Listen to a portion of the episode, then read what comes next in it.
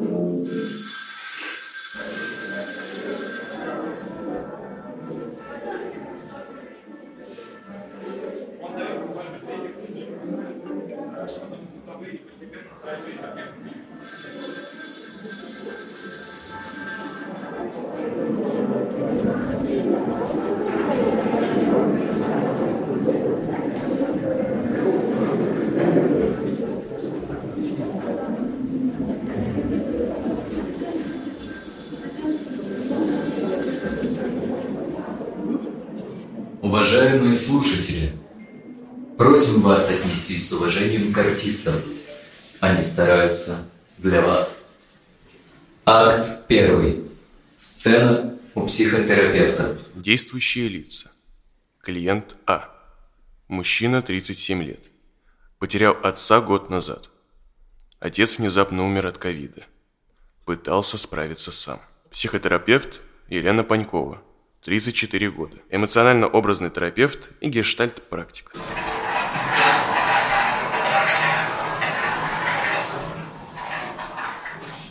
Привет. Привет. Как добрался? Все нормально? А, ты предупредил, что задержишься, ну вот вовремя начали. Да, нормально, на дороге там сцепился с одним. Хорошо, что не опоздал. О чем ты хочешь поговорить сегодня? Я потерял отца год назад.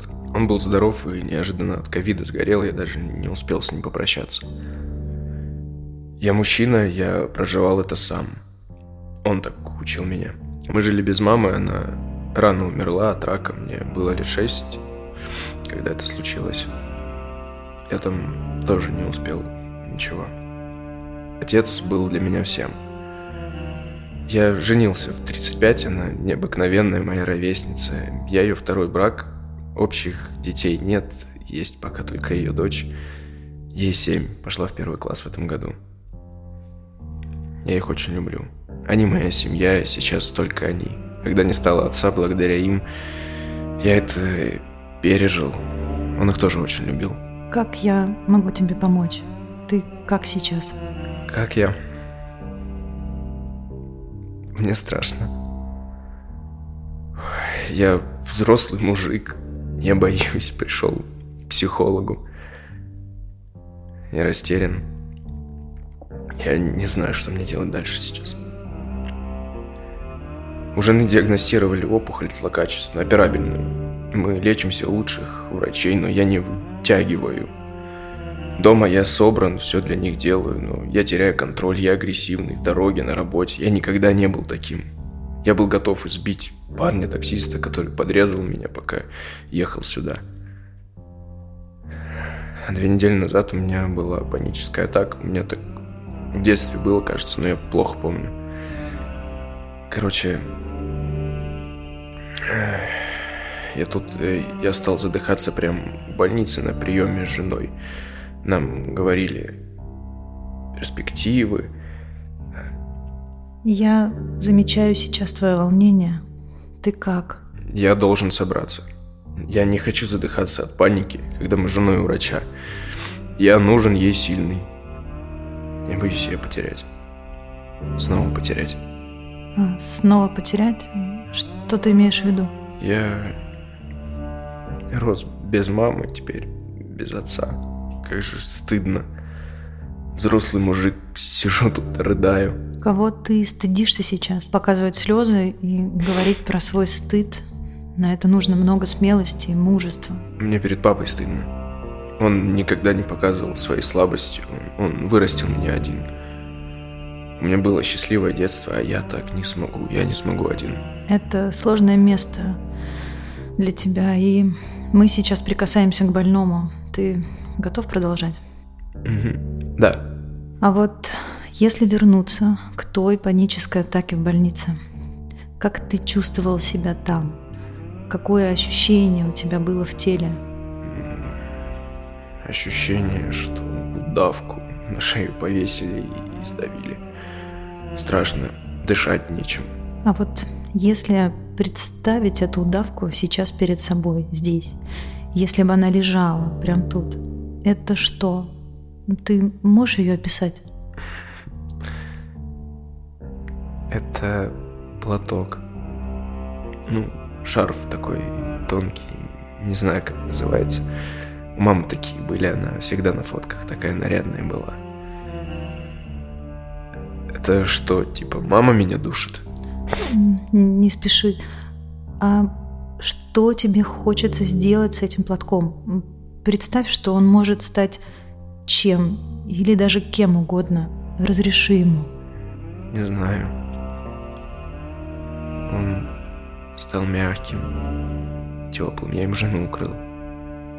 Она сейчас мерзнет все время. Такой защитный плащ Супермена.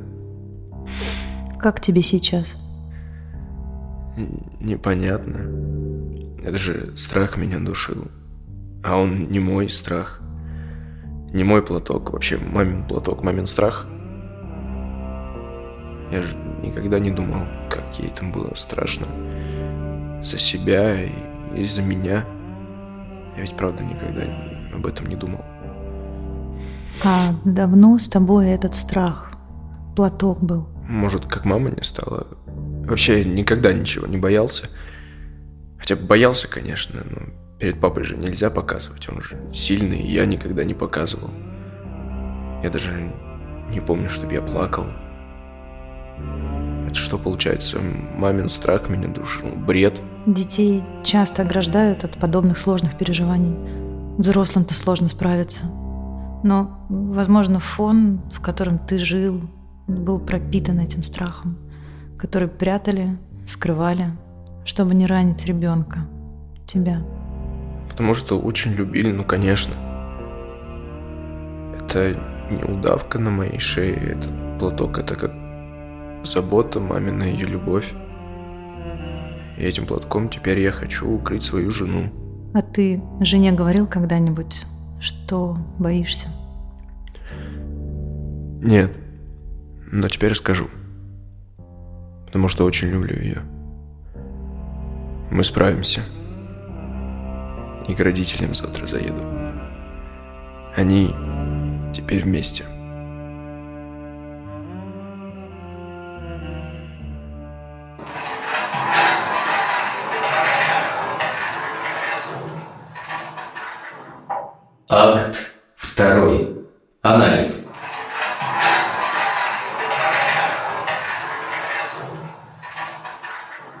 Поехали. Пишем. Привет, Лен. Привет, Аль. О чем этот собирательный образ в первом акте? Здесь про фрустрированный страх потери, запрет на чувства из родительских предписаний, даже психосоматические проявления. Это длительная фрустрация, которую испытывал клиент, неблагоприятно стала сказываться на всей его жизни, и когда еще подключились болезненные триггеры, что привело к эмоциям, негативно влияющим на ментальное здоровье и на благополучие в целом. Это вот и злость, стресс, агрессивное поведение и психосоматические проявления, панические атаки. Скажи, пожалуйста, есть способы справиться с фрустрацией или хотя бы ее отследить? Фрустрация отследит вас сама. Здесь э, самое важное добраться до зерна проблемы, до начальных чувств, которым не было места экологично разместиться. Давай так вернемся к примеру. Что важно здесь заметить? Для меня это еще и про непрожитое горе, и про неумение или даже незнание, как его проживать, про мужскую идентичность и боль. Мужчины тоже ломаются. Такие стальные, как супермены, могучие, как дубы, нерушимые, степенные мужчины, уверенные и такие заряженные тестостероном по самые пуговички на выглаженных рубашках и полурастегнутых пола. Я очарована мужчинами. Ну, конечно, в рамках возможности очарования в отношениях клиент-терапевт. Профкомпетенцию никто не отменяет. Я, ну, ты знаешь, очарована смелостью не просто принять, что в жизни что-то поломалось, затерлось, а прийти за этой поддержкой, чтобы починили. То есть из комплекса Супермена ты предлагаешь им вернуться в реальность? Постараться заметить ее. И много клиентов у тебя мужчин, которые приходят и остаются, готовых работать. Знаешь, несмотря на то, что в последние годы интерес к психотерапии сильно вырос среди населения у нас, и вообще доступность и освещенность этого развивается, центры, онлайн-платформы. Этим и мы с тобой занимаемся, и все здесь. Мужчины все еще в большей степени отрицают свою потребность в этом. Вот, ну, моя практика только где-то процентов на 25 состоит из мужчин, но будто для нашего общества это нормально, ну, пока зреют. Это же ну, часто фоном звучит до сих пор. Я мужик, ты же мужик, зачем мне психолог? Дед не ходил, отец не ходил, сами справимся. Но для кого-то это стыд и позор а для кого-то уже норм. Вот для моих сыновей это точно будет нормой. Знаешь, мне кажется, очень сложно, будучи мужчиной, признать в себе такие вещи. Мужчиной в классическом понимании, которое нам формировали с детства наши родители, как ты сказала. И как им бороться? Вот как бороться с неплачущими, агрессивными мужчинами? Я точно не борец. И причинять насильно добро не входит в мои э, компетенции. Важно отметить, что любая работа со мной, она конфиденциальная. И даже если я встречу на улице случайно своего клиента, этого мужчину, я с ним первое не поздороваюсь, сохраняя и оберегая его право на конфиденциальность. Это важно, создавать такое место, где можно все где можно плакать, проявлять чувства, наращивать эту самую чувствительность. Утром в зал, качать мышцы, вечером в кабинет прокачивать чувства. Ты молодая девушка. Ты говоришь, что тебя очаровывают мужчины. А на работе сказывается, есть сложности работы с мужчинами? Сложностей нет, есть много интереса. Даже моя магистрская диссертация, она была на тему о психологическом благополучии мужчин.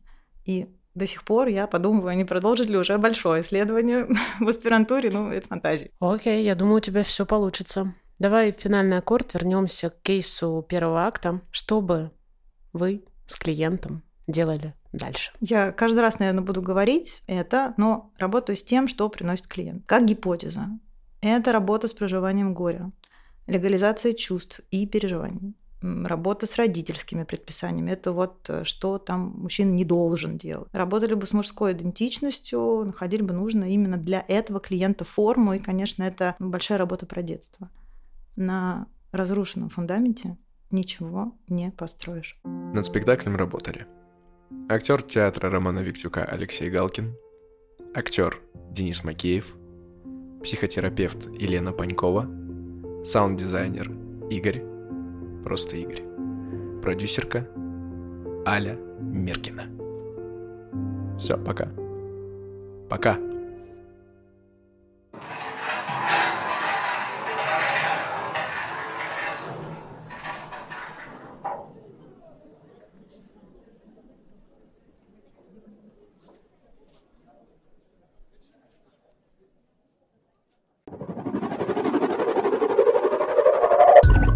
продакшн. Рувки А2 студия. Рувки А2 студия. Рувки А2 студия продакшн. Продакшн. Рувки А2 студия.